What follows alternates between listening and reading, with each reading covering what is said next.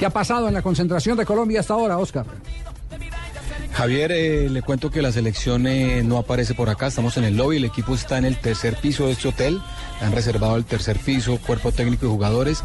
Quienes sí pasaron por acá eh, fueron los integrantes de un equipo que se llama Independiente Mendoza, es de la categoría B de fútbol argentino, y hay un jugador, no sé si ustedes recuerdan, que fue protagonista de River Plate, tal vez de la de Lanús y Newells, el ogro Fabiani.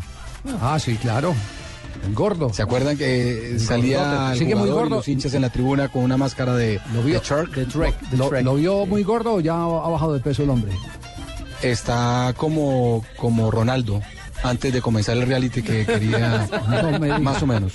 Claro, ese es un más equipo, o menos, ese pero, es un equipo pero... tradicional de Mendoza, Oscar. En ese equipo, eh, para los hinchas del Medellín que hasta ahora nos escuchan, de ese equipo vino Adolfo Froilán, o, vino o fue después de pasar por Independiente Medellín Adolfo Froilán Meca, un centro delantero por allá en el año de 1975 que tuvo Independiente Medellín.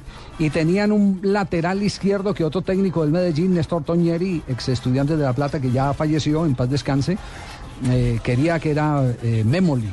Eh, un, un lateral de esos duros que respiraba la, en la nuca que les, que les decían usted tiene que marcar el 9 y terminaba el partido y se iban al camerino con el 9. A la ducha. Hasta la ducha lo acompañaba para que no se volviera a la cancha. Y es un equipo Bueno. tradicional de allá. Sí.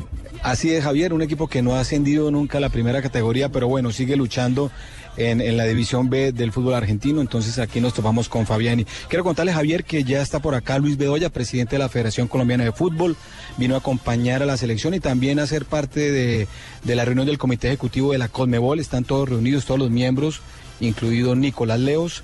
Hablamos con, Luis Bedoya específicamente sobre esta selección sub-20, las, las expectativas que se tiene y también aprovechamos para hablar del partido de la selección mayor que dirige José Peckerman. Eh, la selección eh, se enfrentará a Guatemala, como ya sabemos, eh, al próximo 6 de febrero. Esto nos dijo Luis Bedoya.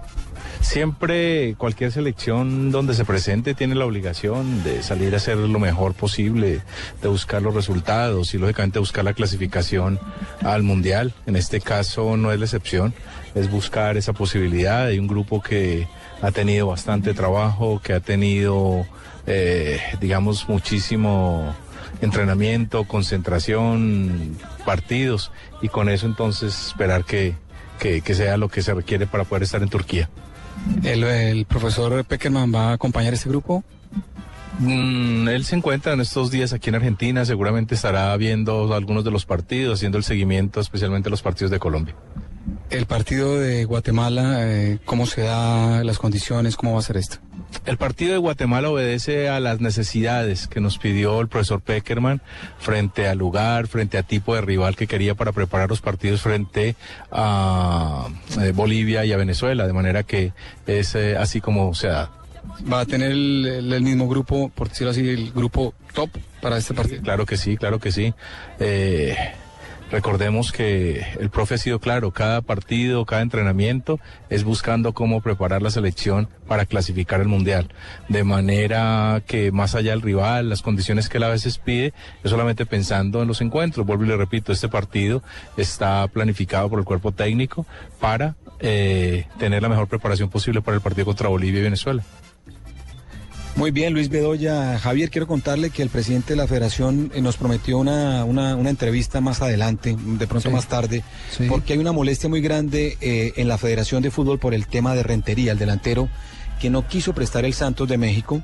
Y según el presidente Bedoya, se han dicho cosas que no son en México, incluso han hablado mal de, de, de algunos directivos de la Federación Colombiana.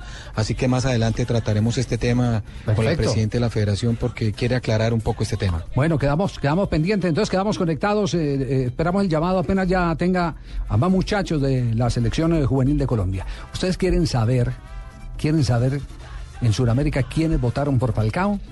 Sí. Después de este mensaje les contamos. Thank you.